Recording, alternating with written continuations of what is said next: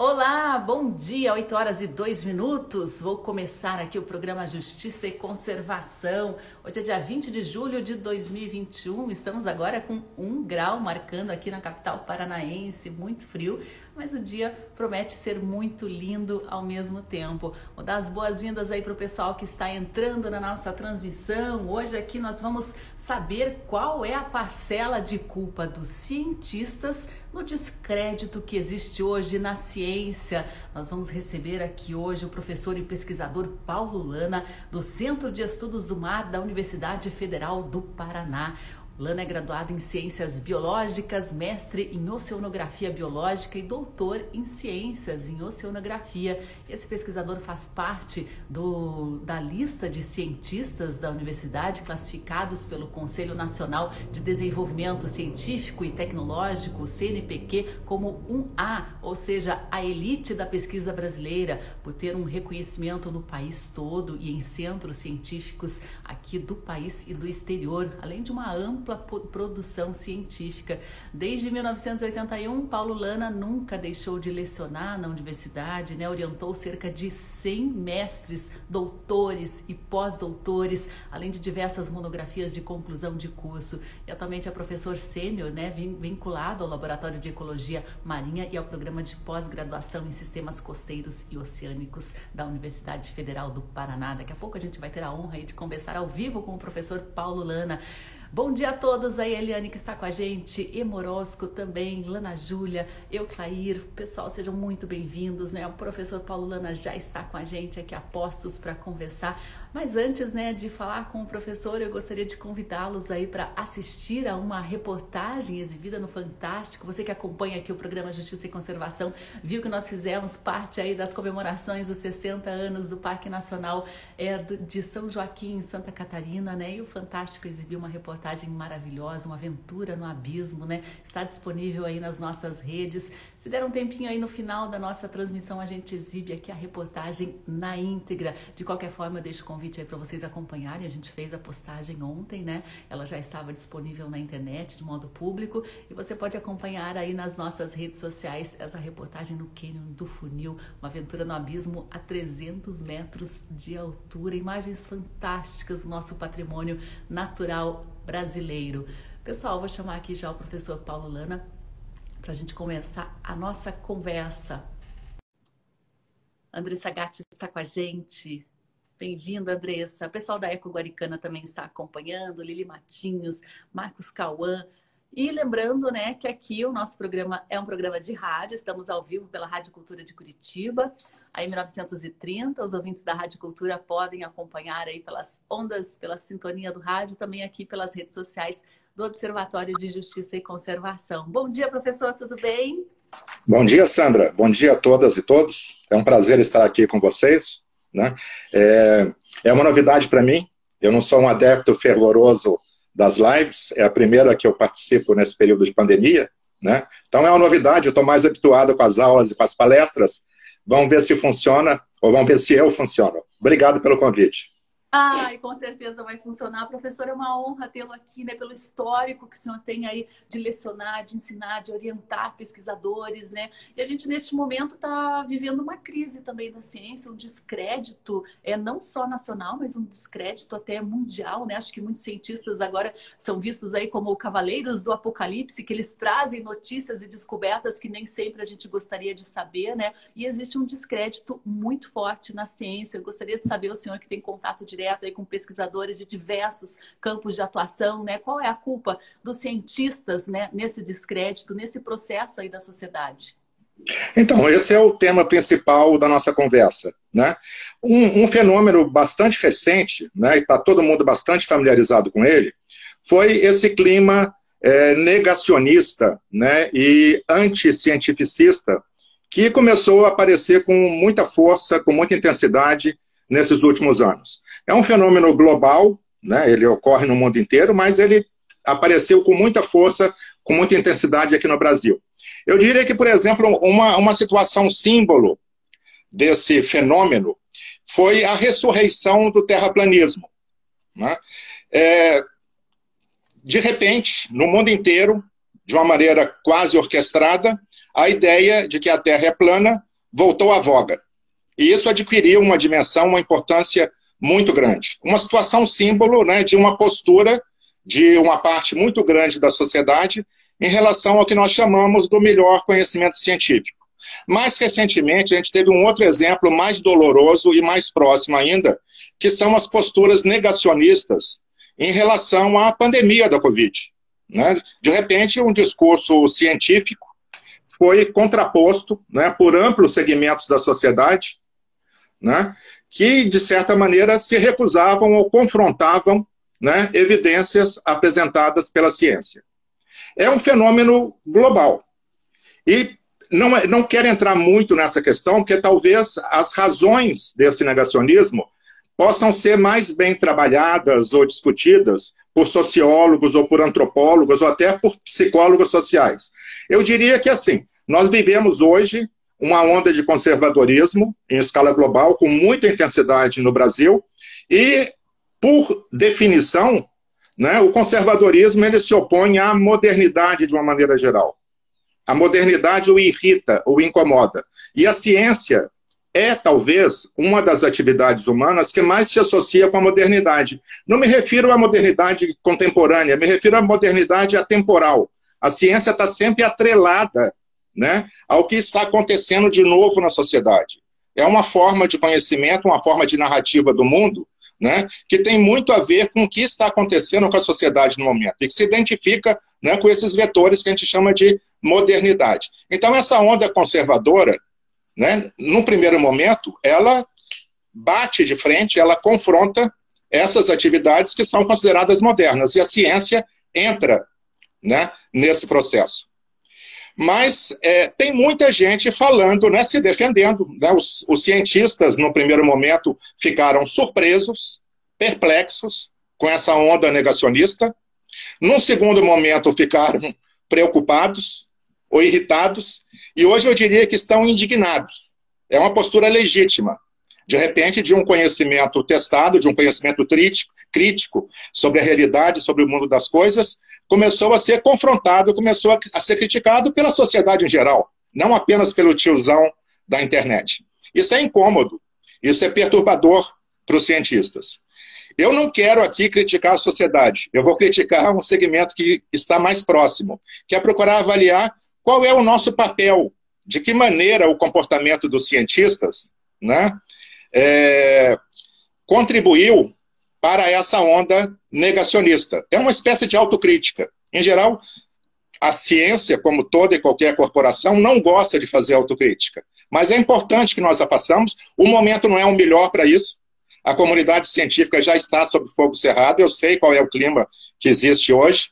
Né? Mas eu acho que é sempre saudável, é sempre importante que a gente chame atenção para os pontos de vulnerabilidade ou para aqueles fatores ou processos que são responsabilidade dos cientistas e que fizeram com que a ciência contemporânea tenha se afastado tanto da sociedade.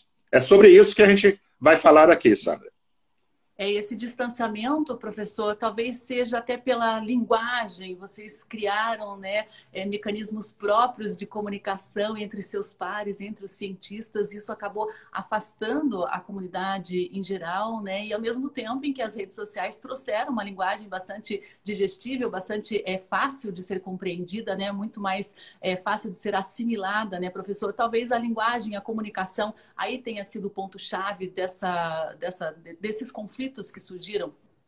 Certamente, Sandra. Olha só, esse inclusive é o primeiro ponto que eu gostaria de abordar. Um dos primeiros problemas, uma das primeiras causas desse afastamento é a comunicação social. Nós cientistas, isso é geral, não é apenas aqui no Brasil, nós não somos treinados para fazer comunicação social. Nós não somos adequadamente treinados para fazer divulgação científica.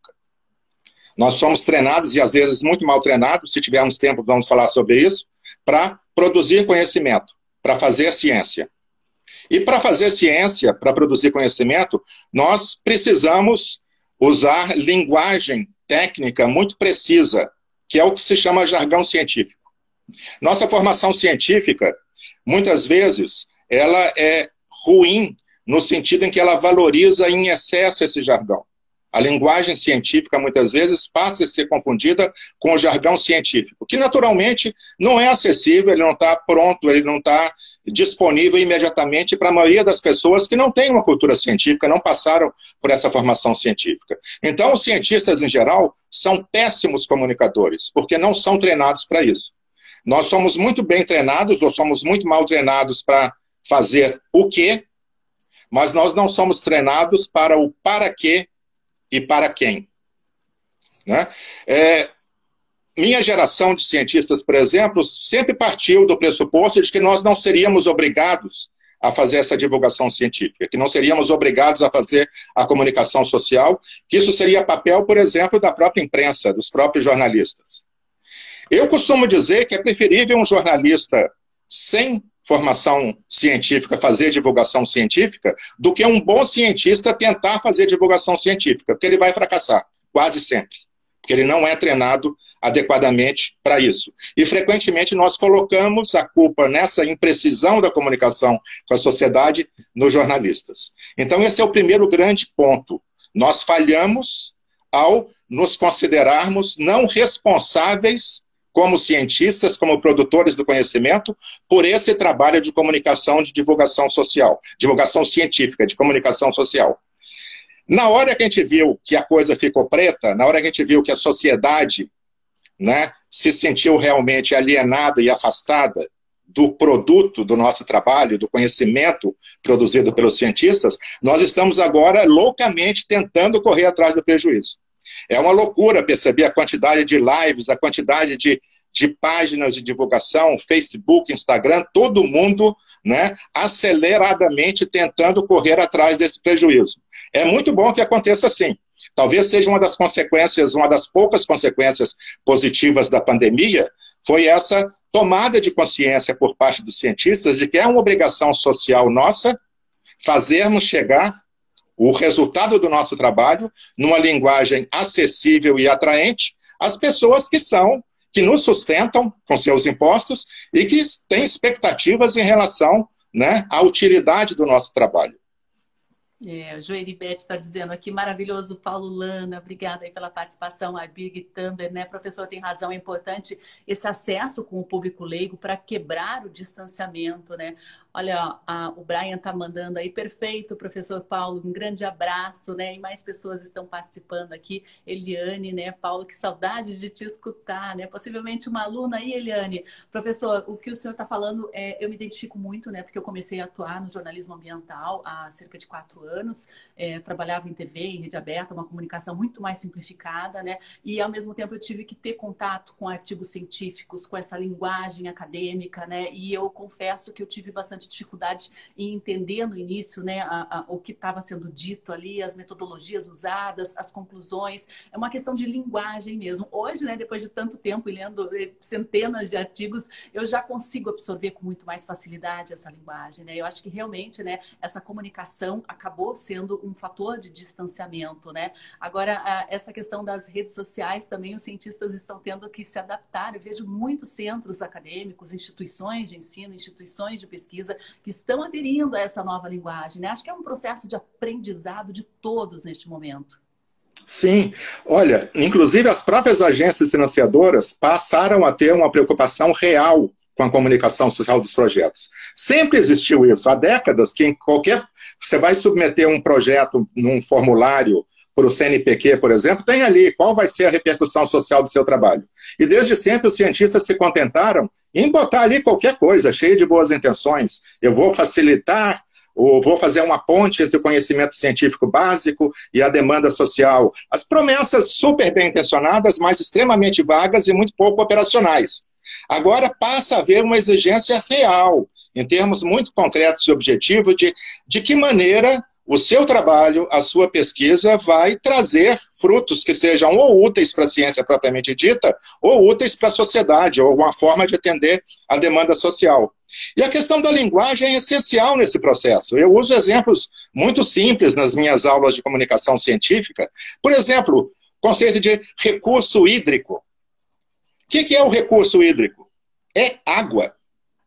Né? Por que, que eu vou falar recurso hídrico, seja para um público científico, seja para um público leigo, se eu posso usar o termo água, que denota com a mesma precisão, com a mesma qualidade da informação, o que denota um termo muito mais sofisticado, pomposo e desnecessário, que é o termo recurso hídrico.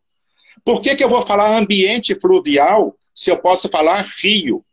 Ou seja, nós temos que nos treinar né, a abrir mão de um jargão desnecessário e a usar palavras de trânsito comum na hora que a gente se comunica com as pessoas. É um exercício. Né? Isso se aprende. E é isso que devemos fazer. Né? No que diz respeito à comunicação social. E muita gente está fazendo esse dever. É, é, muito simpático, é muito gratificante ver né, o, como é que os cientistas se se aperceberam disso, cientistas já, for, já formados, já tradicionais, de outras gerações, e principalmente os cientistas em formação, os alunos de graduação e de pós-graduação, que estão cada vez mais envolvidos nesse trabalho de comunicação social. E eu espero também que a própria interação, a própria relação entre os cientistas e os jornalistas, os divulgadores por excelência, também melhore em função disso, porque nossa linguagem também vai se aproximar bastante.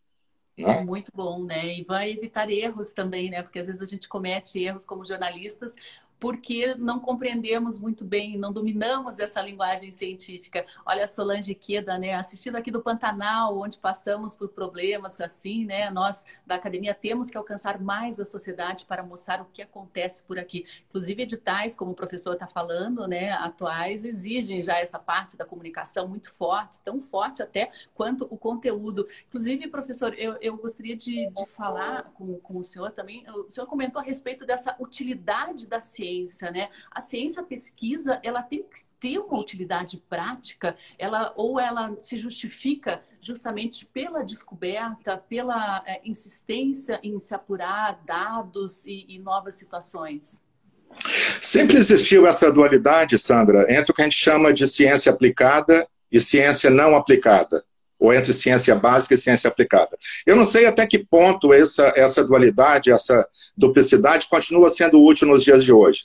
Eu gosto de pensar que a ciência tem de ser útil de alguma maneira. Ela pode ser útil para si mesma. Em que sentido? No sentido de que ela produz conhecimento novo ou original. Né? Nós hoje podemos reconhecer dois tipos de ciência. Isso é muito presente, muito doloroso num país em desenvolvimento como o Brasil uma ciência criativa e uma ciência incremental. O que é a ciência incremental? É a ciência que repete coisas já feitas. É uma ciência mais cômoda, mais confortável. Ela é menos desafiadora do ponto de vista intelectual. Você simplesmente repete coisas que já foram feitas por outros pesquisadores com a outra roupagem. Essa ciência incremental ainda caracteriza muito a ciência brasileira de hoje. Nós somos muito dependentes culturalmente e cientificamente de centros mais desenvolvidos. Não é um processo histórico e nós ainda não conseguimos nos livrar, no que diz respeito à atividade científica, dessa marca. A marca de repetirmos, em grande parte, o, o estilo, os padrões, a estratégia, as estratégias da ciência feita em outros centros. Mas a, a, ciência, que é movida basicamente pela curiosidade, eu gosto de dizer que o dono absoluto, o senhor absoluto da ciência, continua sendo a curiosidade. É a vontade das pessoas saberem mais a respeito do mundo das coisas, saberem mais a respeito de si mesmas, saberem mais a respeito dos outros, das nossas relações como pessoas, das nossas relações com o mundo que nos rodeia. Né? Mas é, a curiosidade é o principal móvel da ciência. E nesse sentido, é, a primeira utilidade que a gente encontra na ciência é essa utilidade implícita, intrínseca. A ciência produz, ela deve produzir não conhecimento incremental, conhecimento já existente, repetido, mas conhecimento criativo, conhecimento original, que pode ou não ser de aplicação ou de uso imediato mas é importante, porque faz avançar o conhecimento de uma maneira ou outra e pode se mostrar útil a qualquer momento, como temos né? muitas e muitas descobertas que num primeiro momento pareciam irrelevantes e em um segundo momento se mostraram extremamente úteis para as pessoas. Por outro lado, é muito natural também que a ciência que é uma instituição humana, sustentada por homens e feitas por homens e mulheres, que essa ciência procure atender a demanda social, procure resolver problemas muito básicos da vida das pessoas e contribuir para o aumento da qualidade de vida e da felicidade das pessoas. Ou, se você é mais pessimista, pelo menos para reduzir um pouco a infelicidade das pessoas. Né? Então, mais do que a ciência aplicada ou não aplicada, eu acho que a ciência tem que ser funcional. Ela tem que ser útil para fazer avançar o conhecimento e ela tem que ser útil para atender ou resolver problemas das pessoas. Se ela puder ser as duas coisas, ótimo. É a melhor ciência que a gente pode fazer. Se ela puder ser uma coisa ou outra, bom também. O que a ciência não pode ser é nem uma coisa e nem a outra. Ela não pode ser incremental e ela não pode deixar de atender a demanda social. E, infelizmente, né, uma parte significativa da comunidade científica não reflete muito a respeito do que faz e continua fazendo uma ciência incremental que não atende às demandas mais básicas da sociedade e não representa novidade em termos de conhecimento apenas pra, pela simples publicação né, de artigos. Ó, Francisco Barros, aqui sempre bom ouvi-lo, Paulo. Tem aqui a Joelibete, né, que fala que o que me preocupa nessa história toda é que temos visto médico defendendo o uso de medicamentos sem comprovação científica, ou seja, um profissional da saúde que não segue a ciência. É, isso é uma grande falha também na academia, ela comenta ali a, a, a fala do professor, né? Pessoal, ó, a Birgit aqui fala a respeito dessa certa arrogância científica que precisa ser quebrada, né? Professor, o senhor falou aí no começo da nossa Ela entrevista. tocou no assunto que eu ia abordar agora. Muito obrigado. Quem foi? A Birgit Tamler, artista visual. É o segundo ponto que eu quero falar, essa arrogância intelectual da ciência contemporânea. O conhecimento científico, e não se choquem com isso, é uma narrativa. É uma narrativa do mundo. Nós podemos pensar, aqui para simplificar as coisas, em três tipos de conhecimento. Só para ilustrar. Vamos pensar num conhecimento religioso, que é um conhecimento revelado, fruto de uma autoridade textual, um livro, né, uma Bíblia, a Torá, o Alcorão, né? E o valor desse conhecimento está justamente no consentimento que as pessoas dão a esse conhecimento. Eu creio, eu acredito nesse conhecimento que foi revelado, e eu vou me conduzir, eu vou me comportar em função desse conhecimento. Tem outro tipo de conhecimento que me agrada muito pessoalmente, que é, vamos chamar, por falta de um melhor termo, de conhecimento poético do mundo. Poetas e romancistas, através da sensibilidade, através da inspiração, encontram e encontraram maneiras de interpretar, de sentir, de representar o mundo, de conhecer o mundo de uma maneira que pode ser atraente, pode nos aliviar, pode nos confortar, pode nos consolar, pode nos inquietar, pode nos perturbar, pode nos aterrorizar. Mas é uma maneira de conhecimento do mundo. E o conhecimento científico também é uma maneira de conhecimento do mundo. Em que, que ele difere dessas outras duas formas? É um conhecimento crítico, é um conhecimento que é permanentemente testado contra os fatos que a gente observa no mundo. Ele se distingue desses outros dois conhecimentos, que ele não é nem revelado, nem inspirado. Ele é fruto do, de um processo muito humano que é a pesquisa, que é a investigação. Nós procuramos encontrar explicações para o mundo das coisas que não conflitem com esse mundo das coisas, que sejam coerentes com esse mundo das coisas. Mas é uma narrativa, rigorosamente é uma narrativa. E o conhecimento científico, ele não é verdadeiro, ele não é, por definição, melhor do que outros tipos de conhecimento. Ele é um conhecimento funcional e adaptativo que tem a grande vantagem em relação às outras formas do conhecimento de ser funcional, de ser mais confiável, porque é confrontado com a realidade mesma durante o tempo todo.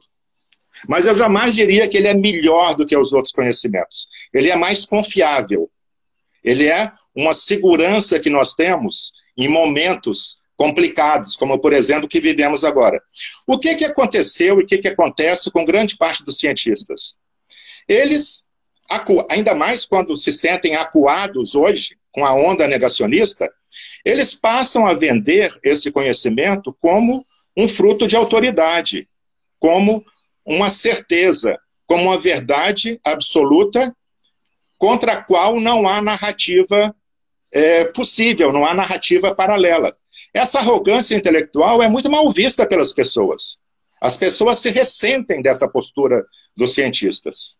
Né? Há um termo que me desagrada profundamente em ciência, falar fulano é uma autoridade em determinado assunto. Isso se choca frontalmente com a essência mesma da ciência. A ciência é um conhecimento construído à base de erros, de incertezas, de probabilidades, e não de certezas e de verdades. Né? A ciência ela é, é útil, ela é crítica, porque ela está constantemente se reinventando, ela está constantemente se modificando, se transformando, porque ela erra muito. E frequentemente os nossos resultados eles não são, eles não podem ser apresentados como certezas. Eles podem e devem ser apresentados como incertezas, como probabilidades, como possibilidades. É a maneira mais honesta que a gente tem de lidar com esse tipo de conhecimento, que é também uma narrativa. Não é, não é claro, as, os cientistas têm razão quando se irritam ao verem a, a, a, as suas falas, os seus discursos, serem comparados com a opinião do tiozão da internet. Isso é irritante, isso é desagradável, eu também me irrito em relação a isso. Mas, ao mesmo tempo, não podemos é, esquecer, não podemos ignorar que o discurso científico também é uma narrativa do mundo. E é uma narrativa sujeita a erros. Isso não é um problema, isso é uma riqueza. O que difere o conhecimento científico dos outros conhecimentos é que nós sabemos que esses erros acontecem e nós estamos dispostos, através da, da atividade científica, a corrigi-los permanentemente. Tá? E é claro, esse discurso arrogante, intelectualmente arrogante, impositivo, autoritário, desagrada profundamente as pessoas. As pessoas estão cansadas dessas certezas, dessas opiniões acachapantes que não deixam espaço para nenhuma outra. Tá? Então, é uma crítica interna que eu faço à comunidade científica. É claro que o negacionismo é um mal, é um mal terrível da, do mundo contemporâneo. Né? Eu acho que os males que ele traz para a humanidade, de uma maneira geral, né, são grandes. Mas, ao mesmo tempo, nós não podemos deixar de reconhecer a parcela de culpa dos cientistas nesse processo. E arrogância é, que levou até uma situação limite né, de negacionismo. Daqui a pouco a gente vai falar um pouquinho desse negacionismo envolvendo mudanças climáticas também, né? Mas antes eu queria falar aqui alguns comentários, te repassar aí, professora Cris Bernardo, Lana, querido demais, melhor professor, né? O Marcos Cauã é, Lana, mestrão demais, amando esse tema. Obrigada, Marcos. E teve mais participações aqui. Eu vou repassando para o professor conforme elas forem surgindo, né? Herbalista Curitiba, né? Perfeito, Paulo. Temos aqui Herbalist, né? A ciência é parcial e provisória. Edna Mioco, né? Tiozão da NET foi ótimo.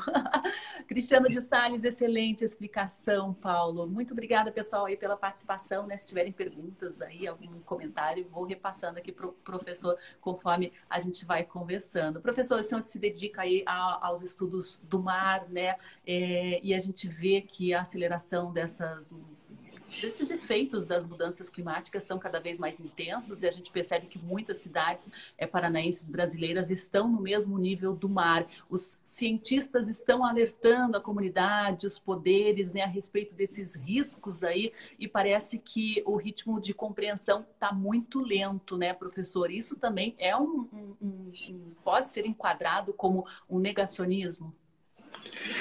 Sim, eu diria que sim. Deixa eu antes contar a minha historinha. Como é que eu cheguei a essas preocupações ambientais? Eu nasci no interior de Minas, numa cidadezinha chamada Bambuí, a 700 quilômetros do mar.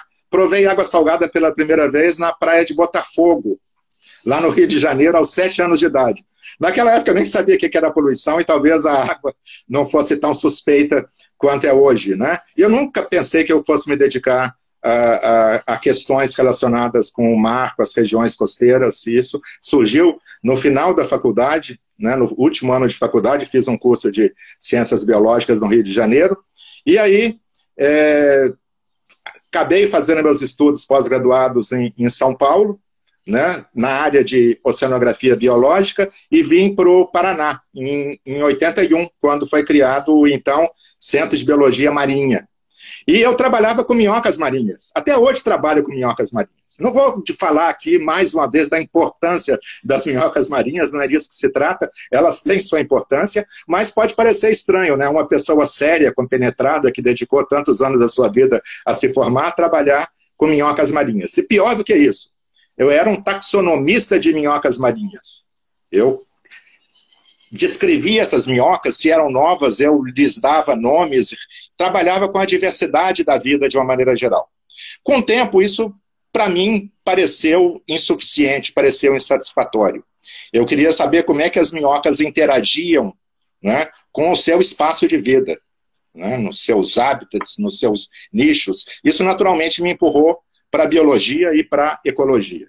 Continuei insatisfeito. Queria saber como é que os sistemas em que as minhocas viviam se estruturavam, como é que funcionavam ao longo do tempo. Parti para uma análise ecológica ecossistêmica. Trabalhei muito com manguezais, trabalhei muito com, com marismas, com várias, com o próprio estuário, Baía de Paranaguá, mas continuou esse clima geral de insatisfação. Eu percebi que esses sistemas eram passíveis de transformação, que eles não eram estáticos, que o tempo todo esses sistemas estão mudando tanto por dinâmicas internas quanto por o que a gente chama de externalidades, basicamente a ação do homem.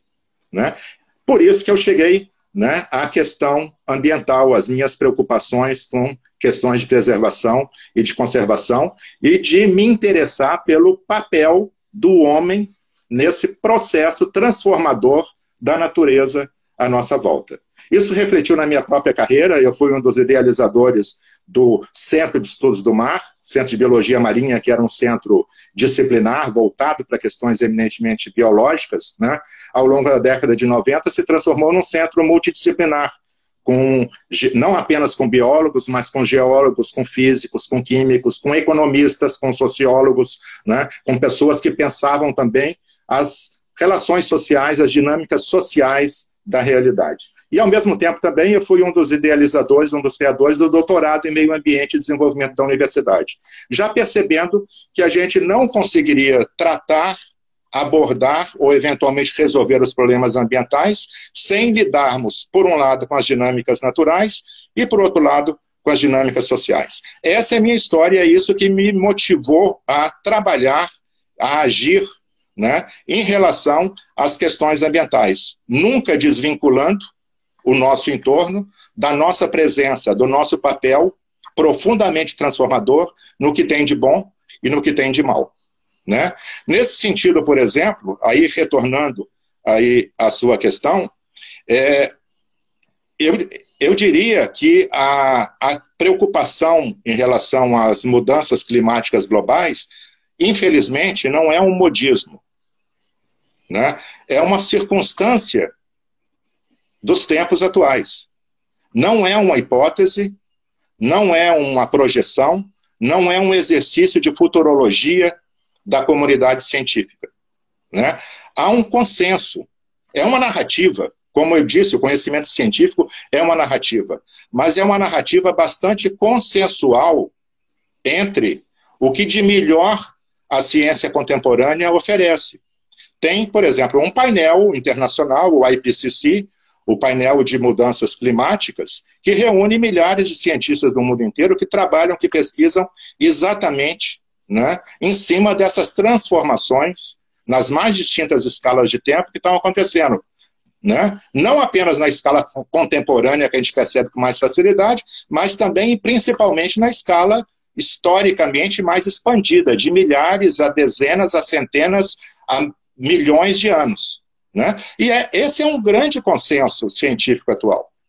O consenso de que é, a, as atividades humanas estão acarretando mudanças globais que serão, se mostrarão extremamente lesivas, não para daqui a centenas de anos, já estão se mostrando lesivas, e serão progressivamente mais e mais lesivas para as próximas gerações. Não estamos falando de 2.200, 2.300, estamos falando dos nossos filhos, dos nossos netos. Então é uma preocupação legítima, essa preocupação que temos hoje em relação né, a, a, ao que vai acontecer, ao que está acontecendo isso particularmente nas regiões costeiras. Né? Uma das projeções né, que chama mais a atenção das pessoas e que atrai mais a atenção dos cientistas é a subida do nível do mar.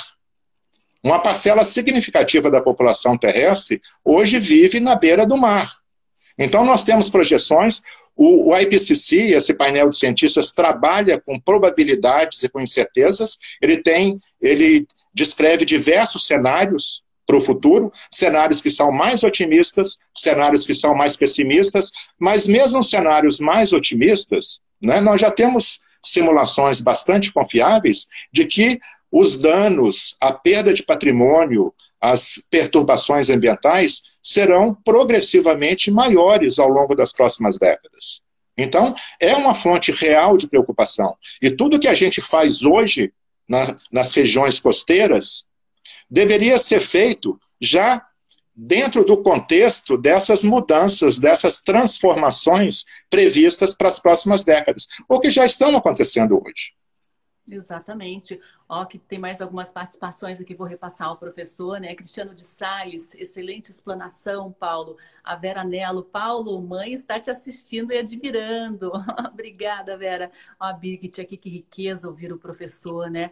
Temos outras participações aqui, Venê Serafini, fantástico, Paulo. A Edna Mioco, gente, eu nem sabia que existiam minhocas marinhas. Existem, elas têm muito a nos ensinar aí pelos estudos do professor Paulo Lana há muitos meses mesmo. O professor Eduardo Vedor de Paula está acompanhando aqui com a gente, né? A Mari VCG também está dando um excelente, aí está gostando da nossa live. Jana, está perguntando, professor Paulo Lana, muito coerente, sempre bom ouvir as suas aulas, está afirmando, na verdade. Edna Mioco, ele poderia voltar para falar das minhocas marinhas, né? Muito curioso isso. Podia minhocas e conchas também, o professor estuda, né? Fauna mar com consult... mar, mar Fauna Mar Consultores, excelente, uma visão muito realista da crise ambiental do planeta. Paulo, saludos. De onde você está falando aí, Fauna Mar? Comenta com a gente, né? O Rafael Sobani é muito bom aqui. Agora, existe toda também, além desse consenso científico, professor, existe uma metodologia também para se calcular, né? Em que regiões é, vai haver é, é, consequências, efeitos mais graves, né? Isso é possível também prever alguns acidentes, algumas consequências sociais muito graves, né? E a gente percebe também é, um ecossistema, né? Essa, que, que é dependente de algum algumas regiões, como, por exemplo, os recursos pesqueiros. É preciso também haver uma conversa, uma proximidade dos cientistas com as comunidades tradicionais, as comunidades dessas regiões, né, professor? Há uma dificuldade de comunicação também com as comunidades locais?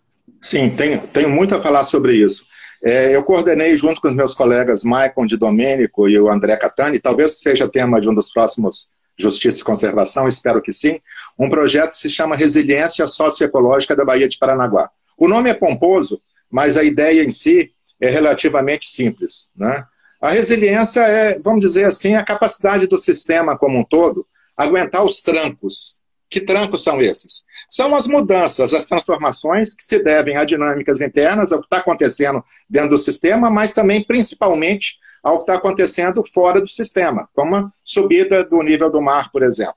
Então, durante esses últimos três anos, nós desenvolvemos um amplo projeto integrado com dezenas de pesquisadores, ou pesquisadores já estabelecidos, ou principalmente alunos de graduação e pós-graduação em formação, para entender como é que a Baía de Paranaguá lida como um sistema com essas mudanças, com essas transformações. A gente usou uma ferramenta para isso que se chama análise de redes complexas.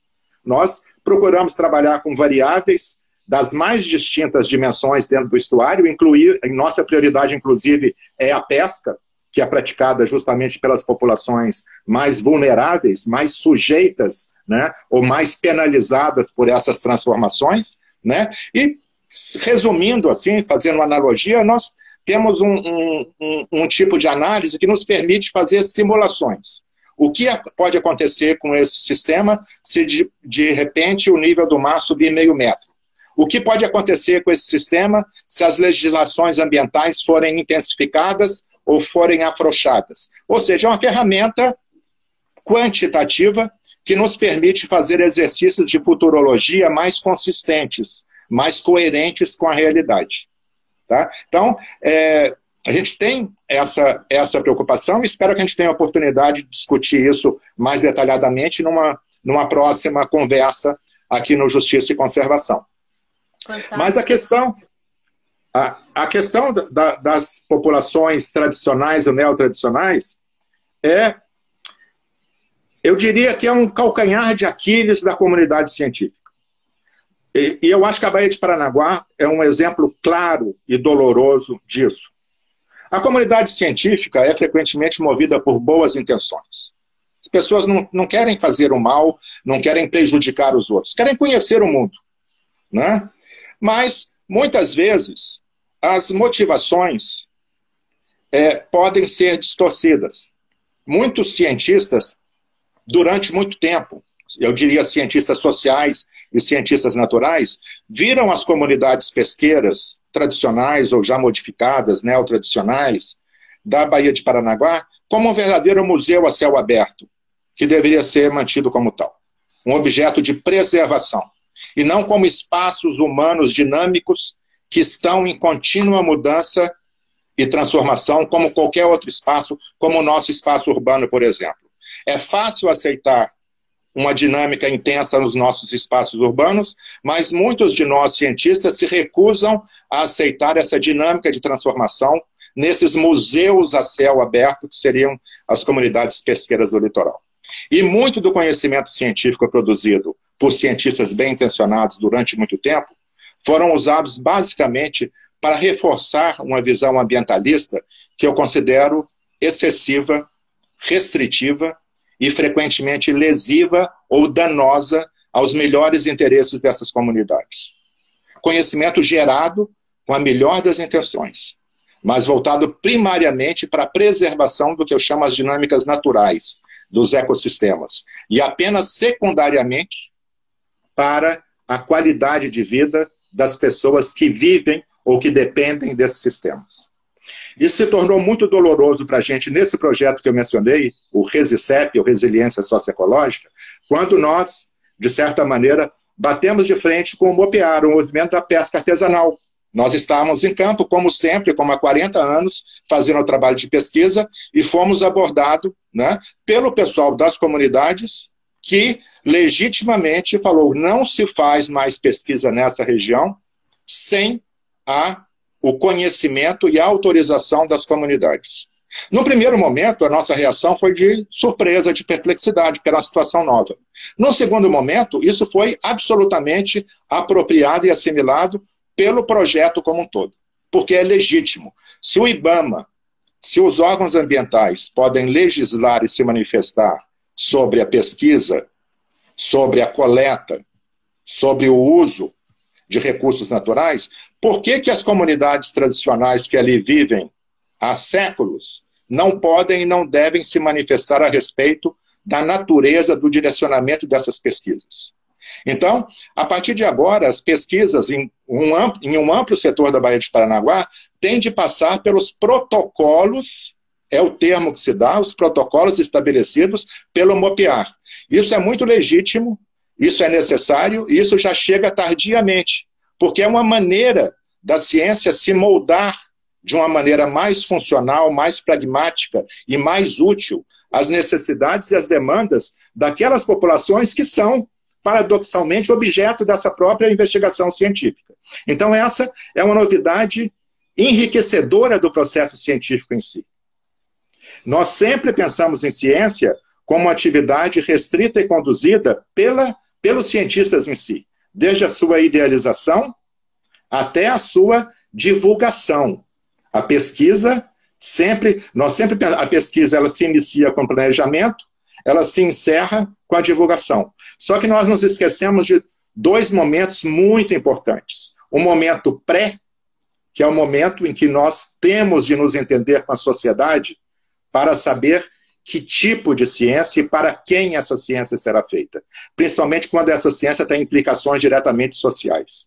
E tem um momento pós, um momento depois da pesquisa, que é a repercussão social desse conhecimento, que passa pela divulgação científica, mas passa também pelo entendimento com os tomadores de decisão, que vão, em última análise, fazer com que esse conhecimento científico chegue até as pessoas e impacte a qualidade de vida das pessoas. Então, essa é uma novidade na ciência contemporânea. Né? Os cientistas não podem mais se limitar a planejar, executar e comunicar. Eles têm que pensar no antes e no depois desse processo. E os contatos com o MOPEAR, por exemplo, foram muito ricos nesse sentido. Passar pelos protocolos é saber de primeira mão quais são as expectativas, quais são as reais necessidades né, desse segmento da população, das comunidades pesqueiras, que são, em última instância, o objeto do nosso trabalho mesmo. Nada mais natural que isso aconteça e nós temos de nos adaptar a essa nova realidade e uma fonte também de conhecimento inestimável, né, que eles armazenam ao longo desses séculos. Olha, a Camila Domiti está dando aí o parabéns pela iniciativa do OJC em trazer o professor Paulo Lana. Obrigada, Camila Domiti. Seja sempre bem-vinda, professora. A Maia Mioto, maravilhoso tomar café da manhã ouvindo o Paulo. Obrigada. Para nós é uma honra receber aqui o professor Paulo da Cunha Lana. O deputado federal Rodrigo Agostinho, né, coordenador da Frente Parlamentar Ambientalista, sempre acompanha nosso programa que está a postos. Bom dia, deputado, seja sempre bem-vindo. Ana Carol Mazuco, sempre sabe, professor. Abraços da Ana e do Ângelo, da UFES de Vitória. O pessoal aqui também mandou algumas outras. O Fauna Mar, né, tá dizendo que falando, falando do Chile aqui acompanhando a nossa transmissão. Isso é uma grande vantagem também dessas nossas comunicações online, né? A gente consegue chegar ao Brasil inteiro e até a outros países.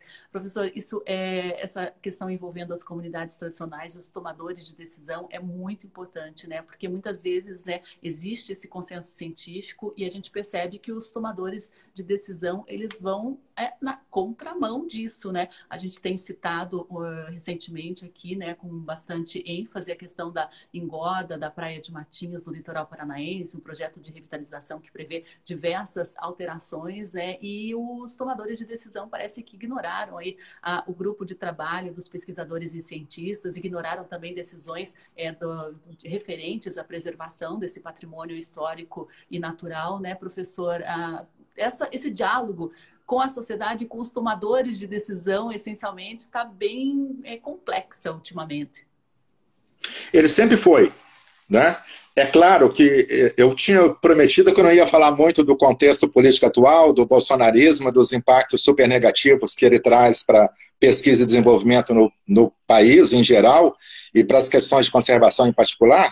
Mas é quase inevitável falar disso, mas ao mesmo tempo eu quero deixar bem claro que essas grandes questões ambientais elas são um mal crônico do país. Elas não são uma contingência política da atualidade vivida pelo Brasil. Né? As questões do desmatamento, as questões da ocupação desordenada da, do litoral ocorrem desde sempre. Né? E ocorreram com governos progressistas, ditos progressistas, e com governos conservadores, com governos à direita, com governos mais à esquerda, são um problema social básico né, da, da realidade da realidade brasileira que, infelizmente, se mostraram muito intensificados, muito maximizados né, nesses, nesses últimos anos. Né? Mas nunca houve uma sensibilidade real dos governos brasileiros recentes em relação às grandes questões, eh, às grandes questões ambientais. Né? E isso me parece particularmente doloroso na contemporaneidade aqui do litoral do Paraná. Esse exemplo que você deu aí da chamada revitalização da Orla de Matinhos, é um exemplo muito crítico e muito doloroso. É uma clara opção política por uma intervenção costeira, né, extremamente onerosa, extremamente custosa, de é, resultados duvidosos. Não sei se vai ser o caso da gente falar aqui, né, se a gente faz uma projeção, até falando da, das mudanças globais, da subida do nível do mar, são obras de, de repercussão, de projeção duvidosa né? E, ao mesmo tempo, um investimento muito significativo de recursos numa região litorânea, a macro-região do litoral do Paraná, que tem ainda bons indicadores de qualidade ambiental, mas os piores indicadores de desenvolvimento humano do, do Paraná. Então, são cerca de 500 ou 600 milhões de reais, essas projeções variam ao, sabor das circunstâncias, né? E é, ao mesmo tempo em que essas comunidades são cerca de 60 comunidades pesqueiras espalhadas né, no entorno ou dentro da Baía de Paranaguá, e quase nenhuma delas tem acessos básicos a, a serviço de saúde, ou a boas escolas, ou a transporte, ou seja, questões muito básicas de infraestrutura de um, um segmento importante da população paranaense, né, que de repente né, são absolutamente ignorados e há essa intenção agora política de se investir centenas de milhões de reais em uma intervenção costeira né, de necessidade de alcance e de projeções altamente duvidosas. O assunto já foi, já foi abordado pelo meu colega e amigo Eduardo Vedor aqui no Justiça em Conservação. Não vou, não vou me alongar muito sobre isso. Eu me interessei, eu me aposentei no final do ano passado, mas continuo bastante ativo nessas questões, né? porque moro aqui no litoral há 40 anos, né? sou um, nasci em Minas, cresci no Rio, morei em São Paulo, mas sou hoje um paranaense há quase 40 anos e vivo uma realidade que é a realidade da, do, do litoral do Paraná, né? Então, continuo me preocupando com essa questão e me envolvi, né, como técnico, como cientista e principalmente como cidadão, com essa questão da revitalização da orla de, de Matinhos, que é uma distorção, é uma distorção política, é uma distorção técnico-científica, é uma distorção de opinião. Né? E me interessou basicamente a questão porque eu fui conselheiro do, do CEPA, que é o Conselho do Patrimônio Histórico e Artístico do Litoral do Paraná, na década de 2010, 2012, e na época nós nos manifestamos sobre a questão paisagística. A paisagem, vou me, vou me deter a essa questão, né, porque o Eduardo abordou bem melhor as questões técnico-científicas da engorda, vou me deter na questão da paisagística. A paisagem, como um bem imaterial, a paisagem ali da orla ela é tombada pelo patrimônio histórico do Paraná. Foi tombada ainda na década de 70. Trabalhos muito bacanas de ambientalistas pioneiros aqui do Paraná. Na época nós fomos assessorados por uma grande pessoa, Celso Azambuja Carneiro, né?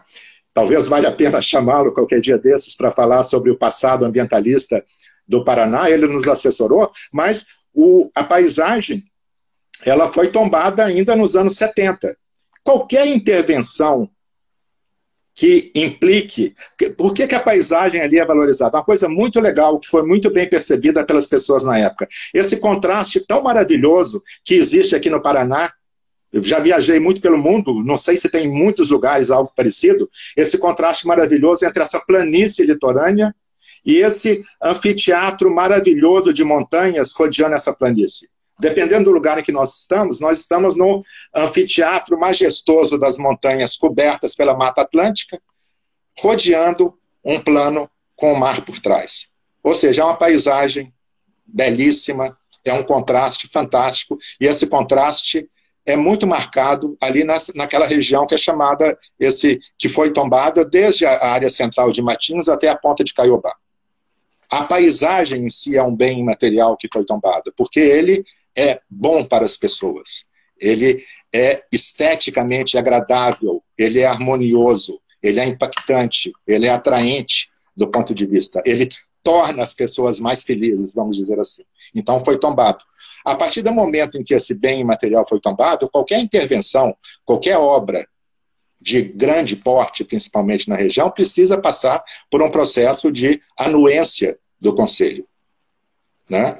E isso passou usando a expressão tão usual, como passa boiada, né, de uma maneira intempestiva, de uma maneira, né, de uma maneira acelerada, né, sem qualquer estudo, sem qualquer análise mais aprofundada do processo.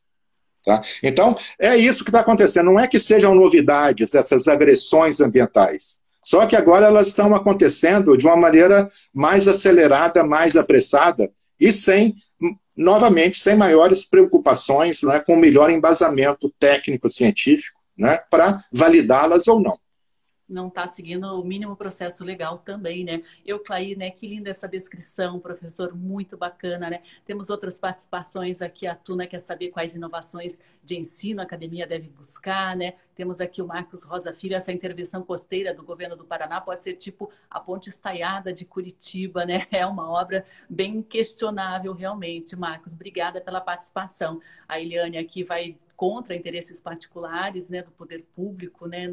Acho que é isso que você quis dizer, né, Eliane? É, o Bert aqui comenta os protocolos de consulta construídos em torno da OIT 169 são ótima ferramenta também para pautar o diálogo entre a academia e as comunidades. B, BHC Bio, Grande Lana, um abraço, mestre. Temos uma última pergunta aqui do Francisco Barros. É, como reverter em médio e longo prazo o afastamento dos cientistas de outros setores da sociedade? Professor, temos três minutos. Conseguimos responder aí a questão do Francisco Barros? Sim, porque é uma mensagem de otimismo, o Chico, meu amigo baiano. É, sim, eu acho que a pandemia ela trouxe muita dor, muito sofrimento, mas ela trouxe também novidades, pelo menos no que diz respeito à comunicação científica e à divulgação científica. Eu acho que a gente aprendeu a, a sermos menos resistentes ao uso da tecnologia remota para aprendizagem e para a produção de ciência. Então, eu acho que é, foi um, um subproduto inesperado da pandemia, do isolamento né, provocado pela pandemia, mas, de certa maneira, eu acho que os mecanismos de formação das pessoas, de educação, de formação dos cientistas né, e de comunicação da ciência podem é, ter aprendido muito com esse momento de isolamento, de distanciamento social. É uma esperança que eu tenho. Né? É claro, é sempre um excesso. A gente está vivendo um momento aí de, de, de, isolamento, as pessoas querem falar, querem contar, estão o tempo todo fazendo lives, fazendo, é a primeira live que eu faço desde o início da pandemia, acho que vai ser a única. E, e, e é claro, mas é, é, é, inegável que essas ferramentas né, de, de comunicação, as redes sociais, vão mudar profundamente o, o, o modelo de formação dos cientistas e o modelo de comunicação e de divulgação da ciência. É uma mensagem de otimismo com a qual eu encerro essa nossa conversa, Sandra. Queria dizer que eu fico muito feliz com o retorno dos meus alunos. Mais do que cientista, eu sempre me considerei muito mais um formador de pessoas, um fazedor de cabeças e tenho um orgulho, uma vaidade acadêmica muito grande em relação a isso. Fico muito feliz de ter deixado algum tipo de marca, né, num número tão grande de pessoas e gosto de ter esse retorno. Acho bacana, acho que, de certa maneira, a vida não passou em vão. É uma, uma, uma convicção que eu tenho aqui dentro da cabeça. Muito obrigado. Não vai ser a última live, não, porque a gente vai te convidar ainda para falar sobre as minhocas marinhas, sobre o projeto Recicep também, muito assunto importante aí que a gente tem que abordar. E olha só, a gente está com quase 50 pessoas aqui acompanhando, né?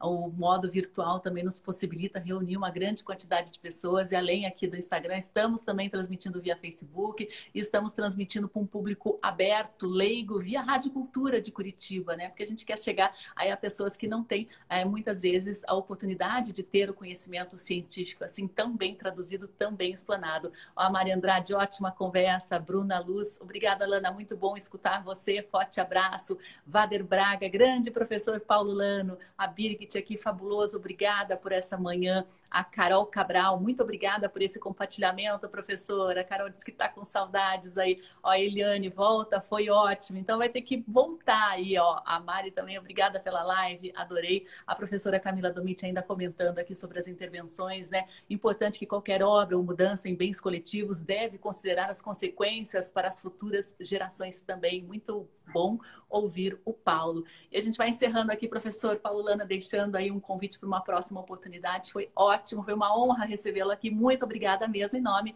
do Observatório de Justiça e Conservação. Eu que agradeço. Um abraço carinhoso para todas e todos. Um bom Até dia para todo mundo. Pessoal. Tchau, tchau.